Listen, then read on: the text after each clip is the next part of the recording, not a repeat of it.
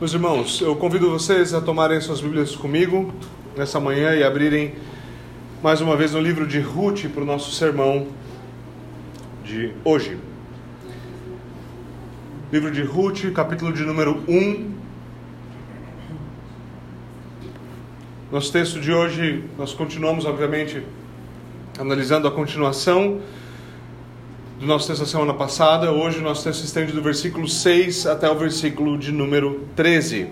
Ruth, capítulo de número 1, do versículo 6 ao versículo de número 13. Eu convido todos a ouvirem a leitura da palavra de Deus com atenção e com fé, e assim diz o Senhor. Então Noemi voltou da terra de Moabe com as suas noras porque ainda em Moabe ouviu que o Senhor havia se lembrado do seu povo, dando-lhe alimento. Assim que assim ela saiu do lugar onde havia morado, e as suas duas noras estavam com ela. Enquanto caminhavam, voltando para a terra de Judá, Noemi disse às suas noras: Vão agora e voltem cada uma para a casa da sua mãe, e que o Senhor seja bondoso com vocês assim como vocês foram bondosas com os que morreram e comigo. O Senhor faça com que vocês sejam felizes, cada uma na casa de seu novo marido, e dê um beijo em cada uma delas. Elas, porém, começaram a chorar alto e lhe disseram: Não, nós iremos com o Senhor, com a senhora para junto do seu povo. Mas Noemi disse: Voltem, minhas filhas, por que vocês iriam comigo? Vocês acham que eu ainda tenho filhos em meu ventre para que casem com vocês? Voltem, minhas filhas, vão embora, porque sou velha demais para ter marido. E ainda que eu dissesse, tenho esperança, ou ainda que casasse esta noite e tivesse filhos, será que vocês iriam esperar até que eles viessem a crescer? Ficariam tanto tempo sem casar? Não, minhas filhas. A minha amargura é maior do que a de vocês porque o Senhor descarregou a sua mão contra mim. E amém. Vamos orar. Senhor, nós pedimos que se cumpra a tua promessa e nós hoje, que o Senhor nos alimente pela tua palavra. Nós cremos que nem só de pão vive o homem e por isso, Senhor, aqui nós estamos. Por favor, Senhor, sacia-nos, é o que nós te pedimos por Jesus Cristo. Amém. Bom, meus irmãos, na semana passada nós vimos as amargas consequências das escolhas de uma família que decidiu viver longe do Senhor, viver longe do seu povo. Mas esses foram apenas os cinco primeiros versículos da nossa história. E essa história começa de uma maneira bastante grave, bastante sombria. E como fica claro no texto de hoje, sempre há um caminho de volta. Contudo, muitas vezes esse caminho é bastante difícil. Ainda em Moab, Noemi ela ouve falar que o Senhor havia provido pão novamente para Belém.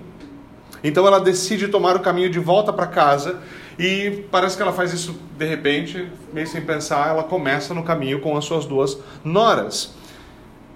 Inicialmente ela está com elas, e aqui a narrativa é interrompida então por, por aquilo que é o primeiro diálogo dos vários diálogos que vão acontecer no livro de Ruth.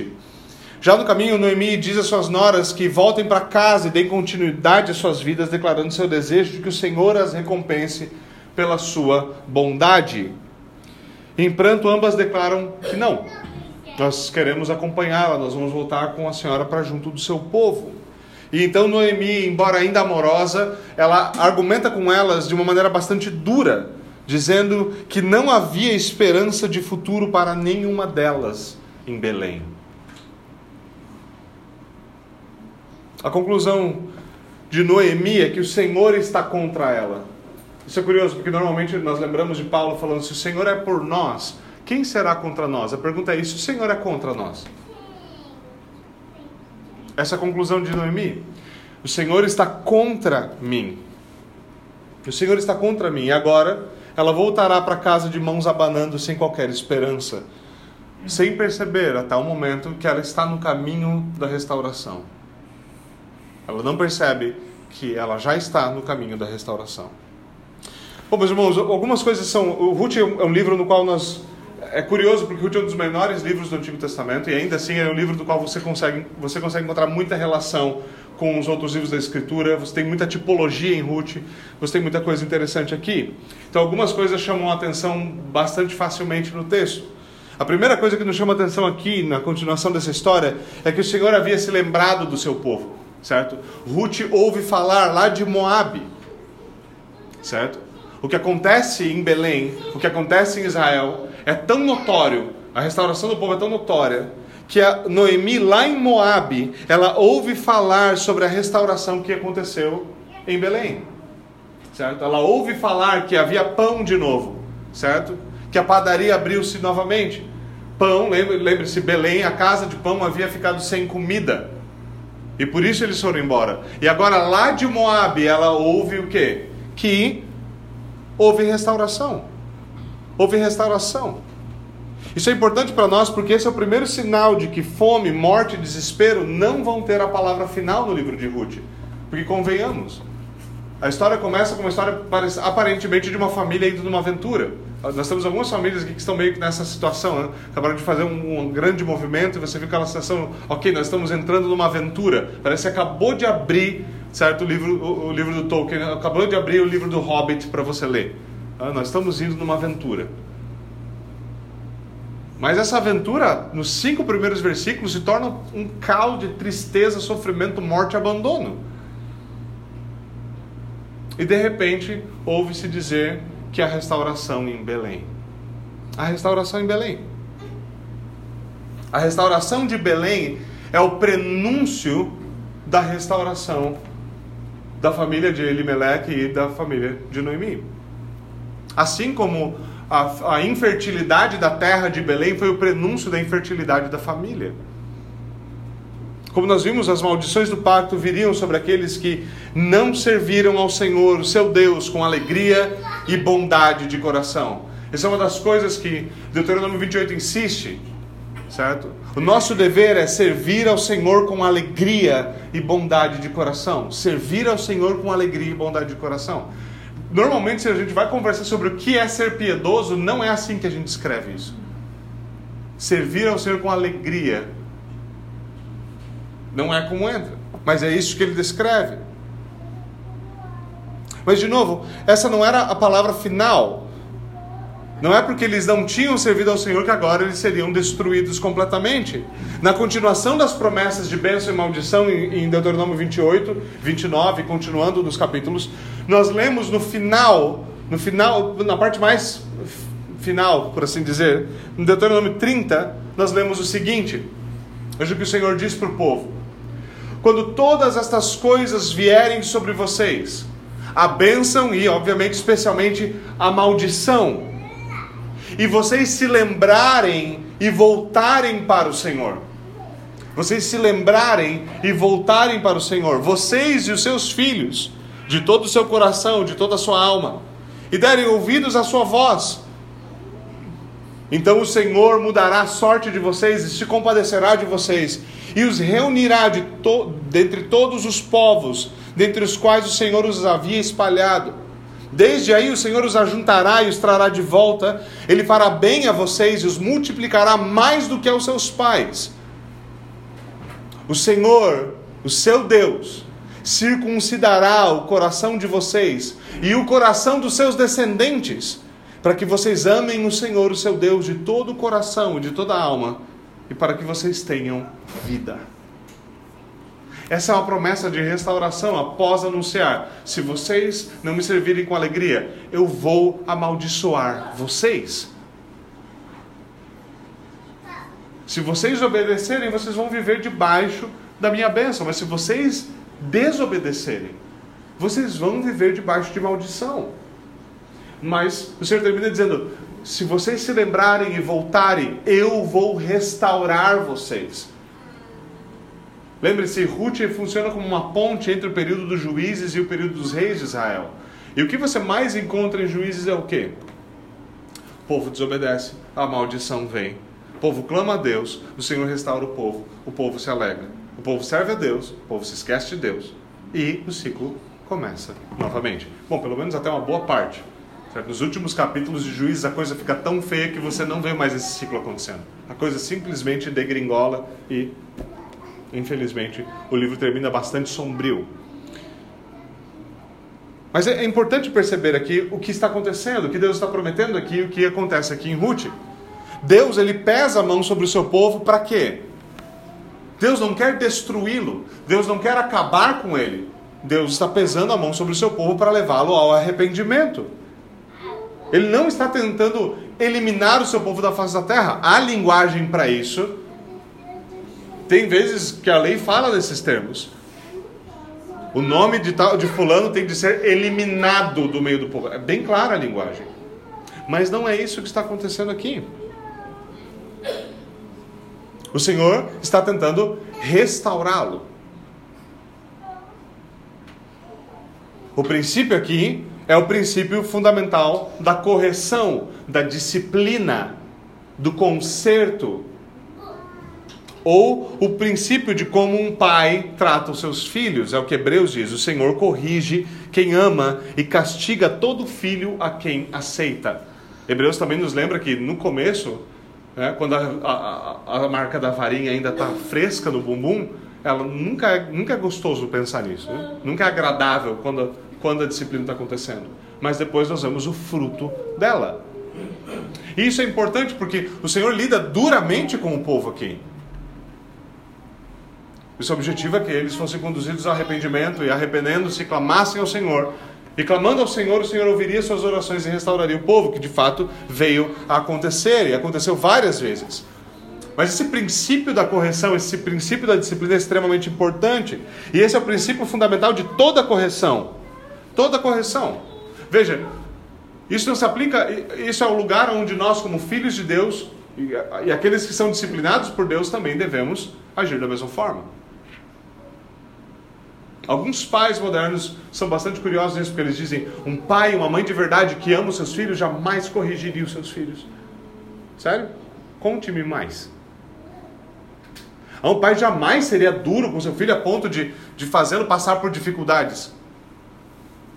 Conte-me mais. Você está dizendo que Deus é um mau pai?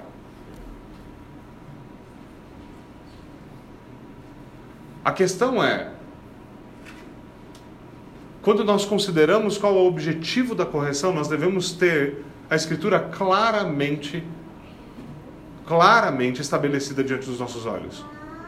Veja, é uma coisa completamente diferente. Isso acontece. E lembre-se, quando eu falo do princípio de correção e disciplina, eu não estou falando só em como você lida com seus filhos. Porque talvez você já esteja bem grandinho, seus filhos já tenham criados, você não convive com criança e fala: bom, o sermão de hoje não é para mim. Primeiro, isso é só uma parte do sermão, calma. Mas é o mesmo princípio que se aplica quando nós estamos lidando uns com os outros. Quando nós estamos corrigindo uns aos outros. E obviamente isso é necessário. Por vezes é necessário cobrir o pecado dos nossos irmãos com amor. Algo que nós não gostamos de fazer, nós preferimos pecar do outro lado, nós preferimos ser, geralmente, ser demasiadamente justos. Uma frase que para aqueles que são extremamente legalistas soa apavorante, mas graças a Deus está na Bíblia. É possível você ser demasiadamente justo. É possível você não ter ideia do que é cobrir os erros dos seus irmãos com amor. É possível você achar que está num estado tão elevado da sua espiritualidade que todo mundo que comete erros que você acha abomináveis são pessoas que simplesmente não são cristãos. Você é melhor do que eles em tudo. Imagina existir alguém que está ainda tendo que amadurecer. Ou você é maduro ou você não é crente. A cabeça de alguns funcionou assim. Se aqui dá para dizer que a cabeça funciona quando a pessoa pensa assim. Às vezes nós somos assim com crianças. Tem um saudoso irmão da igreja que sempre nos lembra com de uma maneira bastante cômica que essas crianças parecem criança. Por que será? Por que será que elas se comportam como se fossem crianças? Alguns dos nossos adultos se comportam da mesma forma. A diferença é que quando nós vamos corrigir alguém, seja nossos filhos, seja nossos irmãos, seja sua esposa, seja qualquer pessoa, seja seu pastor, que talvez precise de um puxão de orelha às vezes. O princípio bíblico é o princípio da correção. É o princípio da correção visa restauração. Correção visa restauração. Você vai corrigir alguém. Se o seu objetivo não é restaurar aquela pessoa à comunhão, se você não está vendo alguém caído que precisa ser levantado, você deveria ficar na sua e não se meter. Se você não, não, não vê, não, não pode esperar pela oportunidade de corrigir alguém porque você não gosta daquela pessoa e ah, eu vou poder dizer umas poucas e boas para ela que eu nunca pude dizer. Você não pode corrigir a pessoa. Você não deveria ousar fazê-lo. Se quando se você acaba sendo demasiadamente demorado para corrigir os seus filhos. Então ele vai lá e enfia o dedo na tomada uma vez. Você fala, não faz isso, Joãozinho. Aí ele vai lá e enfia a segunda vez e fala, não faz isso, Joãozinho. Você fala, não faz Joãozinho. E lá pela 37 vez, você já com todos os pelos do seu corpo, certo? Eretos, você fala, Joãozinho. E você já está completamente descontrolado. E aí, na 38 vez, você decide, bom, chega, agora essa criança me irritou e agora eu vou sentar a mão nela. O que, que você está fazendo? Bom, você está pecando. Como é que a criança ia saber que a 38 vez é que é errada? Não tem como ela saber. O que você está ensinando para essa criança é simplesmente o seguinte: se me provocarem o suficiente, está tudo bem eu descontar minha raiva em alguém. O pai deve ter em mente com clareza: o princípio de correção é restauração. O pecado do meu filho vai romper a nossa comunhão. O pecado do meu filho vai colocá-lo numa situação de desagrado diante de Deus. Ele está pecando, então eu devo restaurá-lo. Como é que eu restauro ele? Conduzindo ele ao arrependimento. Como? Você sabe como. Nós vamos ser cuidadosos com isso. E isso é um princípio importante porque, de novo, não se aplica apenas em como nós criamos nossos filhos, se aplica em como correção, exortações e coisas como essa trabalham dentro da igreja. E, de novo, aqui há muitas, muitas vezes, assim como o Senhor é paciente, Ele nos ensina a não sermos demasiadamente justos. Assim como o Senhor é paciente, Ele nos ensina a cobrir pecados com amor. Isso deve ser feito sem dúvida alguma. Mas, obviamente, que existem situações nas quais você não deve cobrir certas coisas com amor. Cobrir com amor será exatamente puxar a pessoa de canto e falar: Meu irmão, por favor. Por favor. Antes de fazer isso, obviamente, você deve ter certeza de que aquilo que está acontecendo é pecaminoso. Certo? Você não pode ir com as suas opiniões. Não dá para você ir lá corrigir a sua irmã porque você não gostou do tempero dela. Não ouse fazer isso, por favor. Esse é o pior tipo de problema eclesiástico que tem para resolver esse tipo de problema eclesiástico. Então é péssima ideia. Não faça isso. Mas é importante nós percebermos como isso se aplica a nós e é importante nós vermos como isso deriva-se de como Deus lida com o seu povo. Isso é extremamente importante. Porque o Senhor corrige o filho a quem ele ama. E veja, uma coisa muito importante, porque se você está corrigindo com o objetivo de conduzir ao arrependimento para a restauração, isso vai prepará-lo para ter um coração pronto para perdoar. E acredite, talvez você possa pensar, mulheres em especial, as mães em especial, gostam do argumento de ah, eu jamais não conseguiria perdoar meu filho. Cuidado. Cuidado. É possível você fazer um trabalho tão mal feito na educação dos seus filhos que vai chegar um momento em que vai ser difícil, difícil você perdoá-lo biblicamente. Cuidado. Mas isso é importante nós percebemos, porque o Senhor de fato usa usa as dificuldades para nos conduzir ao arrependimento. De fato, ele usa momentos difíceis da nossa vida para fazer isso. Mas é importante perceber que Deus está sempre disposto a perdoar e restaurar. Sempre. Sempre. Ele está infinitamente mais disposto a nos perdoar e a nos receber de volta do que nós estamos em nos arrepender e voltar para Ele. Sempre. Sempre esse é o caso. E essa sempre deve ser a nossa disposição. Estar prontos para perdoar e receber de volta. Mas muitas vezes nós agimos como Noemi aqui. A princípio pode parecer que ela ouve sobre a restauração do povo e vê nisso esperança para retornar, voltar para a terra e ser também restaurada. Alguns comentaristas de fato tomam essa postura. Certo? Então Noemi ela ouve que, que, que Belém está sendo restaurada, ela fala: Olha, a restauração é possível, vamos voltar. Mas não cola. Não cola. Se você prestar atenção no contexto, não funciona. Mesmo retornando, veja o que ela diz. O Senhor descarregou a sua mão contra mim. Curiosamente, no primeiro capítulo, todas as descrições de Noemi, do, dos males que sobrevieram a ela, foi o Senhor fez. Curiosamente, ela e o marido dela não fizeram nada. E a gente, a, a gente quando as coisas ficam difíceis, isso é ótimo. Por que, que o Senhor está fazendo isso? Falou, filho, você gastou todo o seu dinheiro em chips e bala. Está perguntando o que, que o Senhor fez?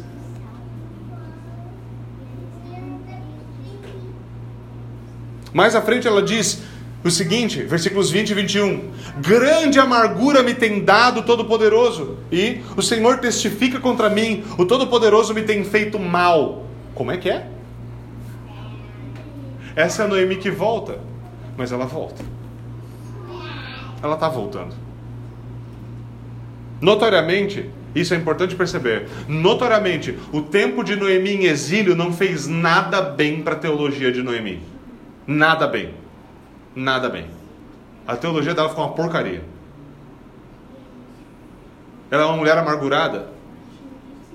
Como nós veremos ainda, ela vai sugerir que o nome dela seja mudado para amarga. Mara. A raiz hebraica ali é tornar amargo. Porque o Senhor tem me dado grande amargura. De novo, notoriamente, o exílio não fez nada bem para Noemi, suas concepções sobre Deus, sua teologia. E como muitas vezes nós fazemos, ela confunde o malhete do juiz com a vara de um pai amoroso. E essa é uma confusão que muitos de nós fazemos. Eles não sabem, o malhete do juiz é um martelo com o qual ele declara a sua sentença e acabou. Nós confundimos condenação com disciplina. E muitas vezes porque nós, nossa confusão é tão grande sobre, uma, sobre Deus, o juiz e o seu malhete, e Deus, o bom pai que quer restaurar os seus filhos, que nós, se voltamos, voltamos relutantes. Se cedemos, cedemos com medo.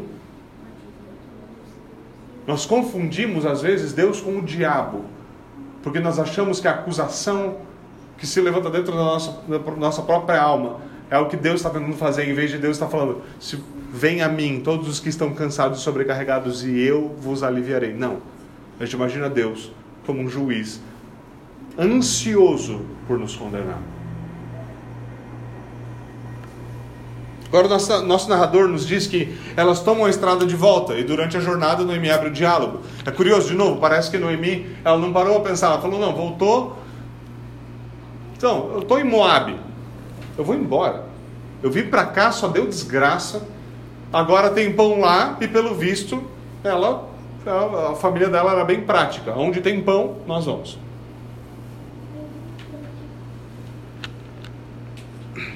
E durante a jornada, então, ela abre o diálogo, ela para para pensar: não, mas eu estou aqui com duas moabitas. O que, que eu estou fazendo? Parece que ela parou para pensar, então, nas consequências de voltar para casa com duas moabitas só no meio do caminho.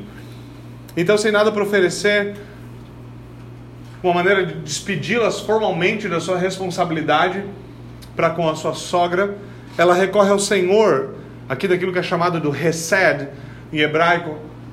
Ela recorre ao Hesed para recompensar as suas noras pela bondade delas para com ela e para com seus filhos. Alguns acham estranho que ela fala recompensar a bondade para com aqueles que morreram Certo? O que ela quer dizer com isso? Bom, elas eram boas esposas para seus filhos, já percebido, foram percebidas como tais. E aqui, alguns podem sugerir que Noemi estava testando a fidelidade delas. Lá, eu acho que vocês deveriam ir para casa, certo? Esse é um, esse é um papo, né? uma coisa que, que acontece, né? Ah, não, se você não quiser, não precisa. Fala, não, mas eu insisto. Não, mas imagina, eu não quero ser incômodo. Não, você não é um incômodo. Esse papo chato que a gente gosta de fazer. Né? A gente finge que funciona, finge que ninguém sabe o que está acontecendo, mas todo mundo sabe que exatamente o que está acontecendo. Mas não, não é isso que está acontecendo. Noemi, o que ela está fazendo aqui é liberando elas formalmente de todas as, toda possível responsabilidade para com ela. O que ela está dizendo é: o Senhor recompense vocês, ela está reconhecendo, eu não tenho nada com o que recompensá-las. Eu não tenho nada para oferecer para vocês. Eu perdi tudo, eu perdi meu marido, eu perdi meus, meus filhos. O narrador, ao descrever a, a perda de Noemi, no versículo 5, ela usa um termo hebraico bastante específico para dizer: ela ficou completamente desolada de filhos e de marido, acabou para ela. E aqui, essa, essa, essa falta é demonstrada, eu não posso recompensá-las com nada. Então, que o Senhor Deus recompense vocês. Curiosamente, na cabeça de Noemi, certo? Estava, essa teologia funcionava, certo? Não, que Deus recompense vocês de acordo com a bondade de vocês, enquanto Deus lida comigo, com amar, certo? lida comigo, me trazendo amargura. Assim, não sei se eu quero a recompensa desse Deus que você diz que está acreditando. Parece estranho. Noemi libera, libera elas formalmente e assim, como Noemi está voltando para o seu povo, ela diz que as suas noras voltem para Moabe. Então é o seguinte, a gente está no meio do caminho, cada um vai para o seu povo. É importante nós lembrarmos que nesse contexto, voltar para o seu povo significava voltar também para os seus deuses. E é isso, de fato, que acontece, como nós veremos adiante no futuro. Ela diz que elas devem voltar para a casa da sua mãe. Ela diz: volte para a casa da sua mãe. E alguns sugerem aqui, não, provavelmente elas, o pai delas havia sido perdido aqui, havia morrido. Certo? Elas não têm pai, elas são órfãs de pai. Mas não, isso não quer dizer que o pai delas havia falecido. Isso é uma referência à consumação de um novo casamento. Certo? Quando você analisa os textos hebraicos do Antigo Testamento, a Bíblia hebraica, o que você encontra é isso. A consumação de um novo casamento acontecia dessa forma. Se você volta, por exemplo, a Gênesis 24, o que você tem é Isaac pegando Rebeca e conduzindo ela para a tenda da sua mãe. Ali eles consumam um casamento, ela sai da tenda da, sua, da, da mãe de Isaac, sendo a esposa de Isaac. Certo? Ele fala, volte para casa da sua mãe, era ali onde o casamento era arranjado, ali onde o casamento era consumado. E ela confirma isso adiante quando ela diz: cada um com o seu novo marido. Ela está falando: olha, não tem futuro esperança para vocês comigo ou com o meu povo. Vão, vão arranjar alguém para quem casar e toquem a vida de vocês. Volte para casa da sua mãe. Vai lá, sua mãe é uma casamenteira, certo? Vai lá, ela vai casar você. Casa de volta. Toca a sua vida. Toca a sua vida. Então ela finaliza isso com um beijo de despedida. Ruth e Orfa elas irrompem em pranto, elas começam a chorar. Você vê, há muita dureza aqui. Elas perderam seus maridos, todas elas perderam, todas elas viúvas. Era uma situação, obviamente, no contexto sociocultural da época, certamente isso era uma das coisas mais difíceis que teriam de ser enfrentadas. E agora a única coisa que lhes é familiar, ou pelo menos lhes foi familiar por cerca de 10 anos, Noemi, talvez a pessoa mais próxima dessas mulheres a essa altura, diz para elas: vão embora.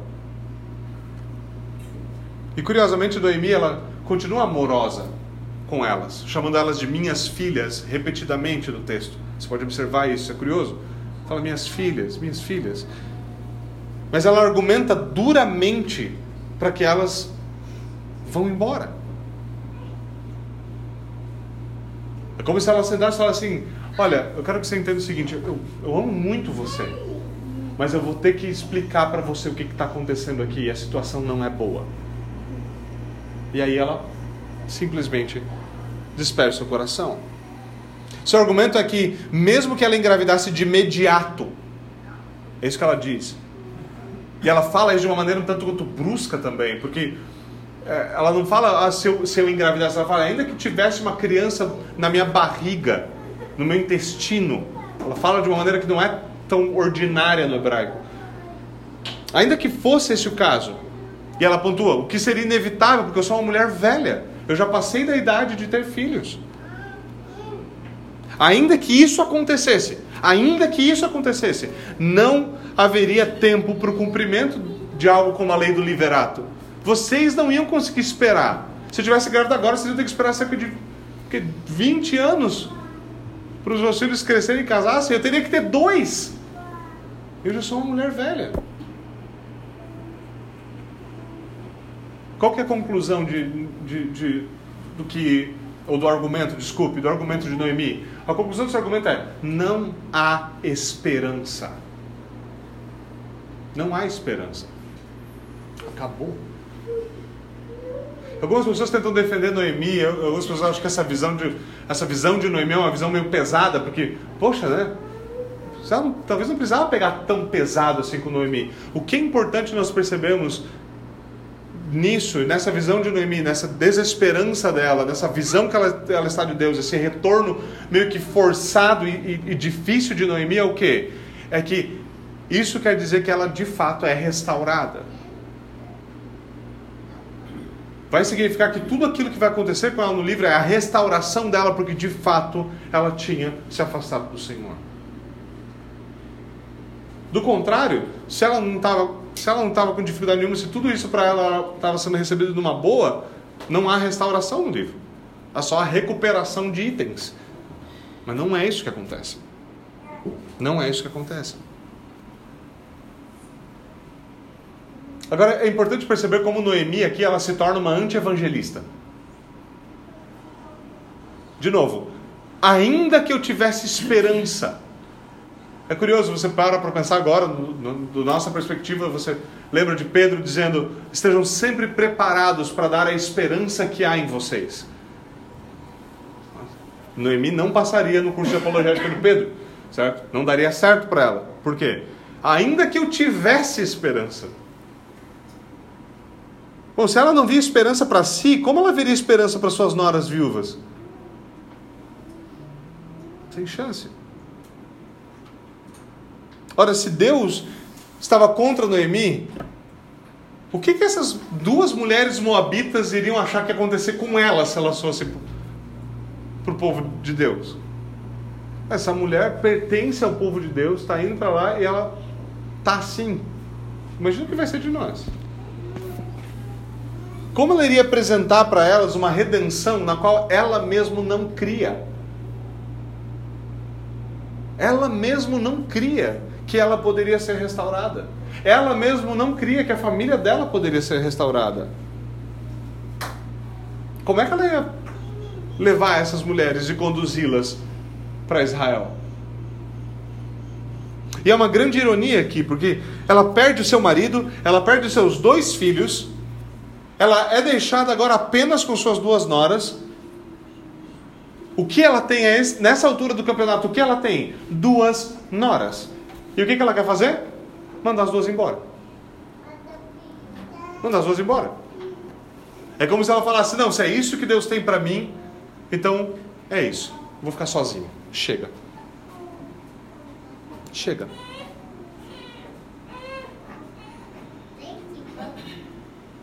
Mas há algumas coisas curiosas também que alguns comentaristas levantam aqui que é interessante. É importante notar que essas duas noras também seriam uma constante lembrança da desgraça que sobreveio à família. Ela estar em Belém, ela estar entre o seu povo, mas cada vez que ela olhasse para suas noras, ela ia lembrar: nós fomos para Moab, uma família. Eu voltei de Moab sozinha. A gente sabe que a gente pensa assim. A gente sabe que é difícil lembrar das consequências dos nossos pecados. Além disso, a história dos judeus com mulheres moabitas era péssima. Lembre-se, nós vimos isso nos dois sermões anteriores. A história dos judeus com mulheres moabitas eram péssimas. No último, o último envolvimento deles, certo? Lá para números 25, o último envolvimento dos judeus com mulheres moabitas, 24 mil homens morreram. Eu diria que tem um precedente ruim, certo? E agora, depois de ir com seus filhos para Moab, entregar os seus filhos para casar com mulheres moabitas, perder os seus dois filhos, agora a Ruth está voltando para casa e está trazendo mulher moabita aqui para Israel, você pode imaginar um irmão dizendo isso. Não é difícil. Aquele irmão, certo? Que não é precisa ser mais corrigido de verdade, certo? Você consegue imaginar isso? Você consegue imaginar alguém como Noemi pensando isso? Talvez consiga se imaginar pensando isso. Em quão difícil é lidar com o que os outros pensam quão difícil é viver temendo a Deus mais do que a homens. É difícil. E no caminho de volta, quando nós falhamos, quando nós pegamos, é difícil. Uma das coisas mais difíceis quando você tem que lidar com, com ter pecado contra alguém, ter errado, é a imaginar que aquela pessoa acha que o seu arrependimento não é genuíno. E infelizmente nós somos tre mal treinados na lei de Deus, então facilmente a gente acha que, a, que, que essas coisas não são genuínas. A gente cria essas regras evangélicas, ah, mas ele estava até chorando. Você já ouviu falar de crocodilo? Essa é a nossa resposta. A gente gosta disso. A gente gosta de pressupor o mal sobre os outros, isso obviamente é ruim. Mas nós também gostamos de pensar no que os outros dizem, no que os outros pensam, sobre o que os outros falam de nós. Muitas vezes nós temos mais vergonha do arrependimento do que do, é, mais vergonha do, do arrependimento, mais vergonha do caminho de volta para casa do que nós temos vergonha do pecado. E se tem uma, uma artimanha de Satanás que é útil, é isso. Porque em vez de você ter vergonha de pecar, não, você não tem vergonha de pecar, você tem vergonha de se arrepender do pecado. Você fala, não, agora eu já estou nessa, eu não, vou, eu não vou me arrepender, eu não vou dizer que eu vou voltar atrás, imagina voltar atrás. Vou, vou me envergonhar se eu voltar atrás. Você deveria estar vergonha de ter vindo até aqui, criatura. Ah, eu não vou voltar de Moab para Belém, imagina, passar essa vergonha, voltar para lá. Você não deveria ter vergonha disso, você deveria ter vergonha de ter ido para Moab. Mas é uma artimanha útil. Tenha envergonhe-se do arrependimento, não do pecado. E aí, você tem mais um problema, mais um impedimento no seu caminho. Ou nós tememos mais o que os outros falam, o que os outros pensam, do que os outros dizem, do que nós tememos a Deus. Isso se torna, obviamente, um grande impedimento. As acusações elas nos afetam mais do que a declaração de perdão. Nós falamos sobre isso hoje na nossa liturgia. Acusações dos outros nos afetam mais do que a declaração de Deus. Vocês estão perdoados? Nós justificamos a nossa incredulidade na promessa do perdão com frases como: é que eu não consigo perdoar a mim mesmo. Essa, é, essa, é uma, essa é a forma mais tola de demonstrar incredulidade que existe. Você está dizendo o seguinte: eu, Deus me perdoou e eu aceito seu perdão. Deus me perdoou. Eu entendo que Deus me perdoou. Eu leio nas Escrituras que Deus me perdoou. Eu sei que Ele me perdoou pelo meu pecado. Mas é que eu não consigo perdoar a mim mesmo. Porque eu tenho um padrão de justiça, santidade maior do que o de Deus. E ainda que Deus perdoe, ele não é como eu. Eu não consigo perdoar. Sabe? É que Deus é misericordioso, eu não. Deus é justo, mas eu sou mais justo. Eu não consigo me perdoar. É claro que você nunca fala isso quando diz eu não consigo me perdoar, mas é isso que você está dizendo. Ela está dizendo, eu sou incrédulo.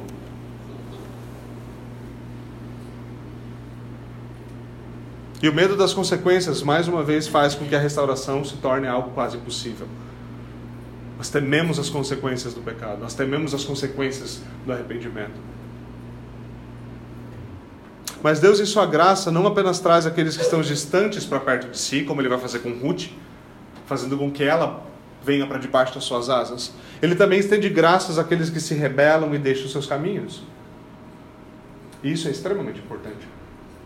É importante nós lembrarmos. Deus salva ímpio? Sim, mas ele salva crente também.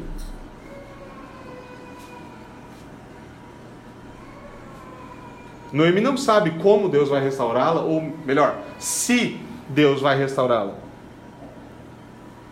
Mas é importante ver quão grave é a situação e como está a mente e o coração dela. Por quê? Porque quando a restauração acontecer, vai ser impossível qualquer um dizer que não foi Deus que fez isso. É simples assim. Olha para o que está acontecendo agora e imagina uma história na qual essa mulher vai terminar com o neto do rei Davi no, no, no colo dela, como um dos seus descendentes. Você vai falar, como é que é? Como? Bom, é isso mesmo. É assim. É assim, é exatamente assim que acontece. Então o retorno, esse retorno, essa volta para casa é o grande tema desse primeiro capítulo.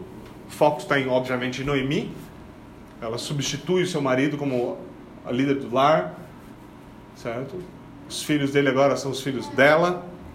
Agora ela está também sem filhos. Agora ela está voltando para casa. O que nós temos aqui é um padrão interessante nas escrituras que acontece nesse período, que é um, padrão bíblico que é o um padrão de êxodo e exílio e êxodo. Então você, o povo é exilado e depois tem um êxodo. O que acontece aqui é que nós temos um êxodo incomum. O êxodo aqui é incomum. Por quê? Lembre-se que Abraão, Isaac, Jacó, Israel, eles peregrinaram para fora. Eles se auto-exilaram, eles foram exilados de uma certa forma. Alguns deles, Abraão e Isaac, certamente, por causa de comida, por causa de situações de fome, certo? Tiveram que sair. Mas o que acontece? Por exemplo, Abraão, ele se refugia no Egito. Mas quando ele deixa do Egito, ele, quando ele volta do Egito, ele volta do Egito rico. Esse é um padrão, a antecipação do que vai acontecer com o povo de Israel, descendência de Abraão. Eles vão ser exilados no Egito e vai haver um êxodo, mas esse êxodo vai fazer com que eles saiam tendo saqueado os, Egito, os egípcios. Eles voltam, eles saem de lá ricos. Você vê, por exemplo, Jacó, da mesma forma, ele tem de fugir e se exila em Arã. E quando ele sai para Arã, ele sai somente com seu cajado na mão. Quando ele volta para encontrar uh, quando ele volta para encontrar Esaú, ele tem duas caravanas. Ele é um homem rico. E você olha para o exílio e para o êxodo, para o caminho de volta de Ruth, e ela termina dizendo: Eu fui para lá cheia e eu voltei vazia. Esse êxodo não tem nada de redenção. E essa figura de êxodo sempre é essa figura de redenção. Lembre-se do nosso próprio Senhor Jesus Cristo, que foi exilado e foi morto fora da cidade. Foi exilado na morte, mas ele tem então o seu retorno, o seu êxodo dentre os mortos. E nisso é o triunfo, nesse momento ele recebe todo o poder, toda a autoridade, todo o domínio.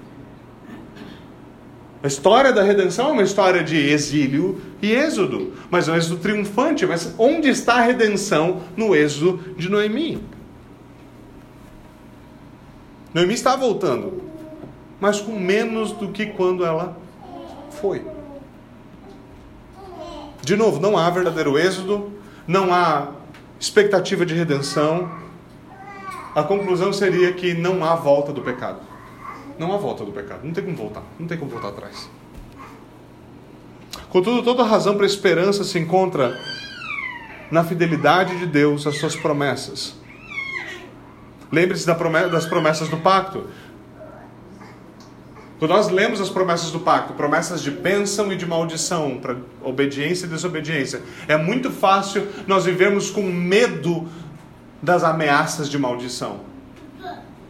Em vez de viver cheios de esperança na fidelidade de Deus em abençoar a nossa obediência. Como é fácil fazer isso? Deus prometeu salvar e ele prometeu resgatar e restaurar aqueles que se desviam.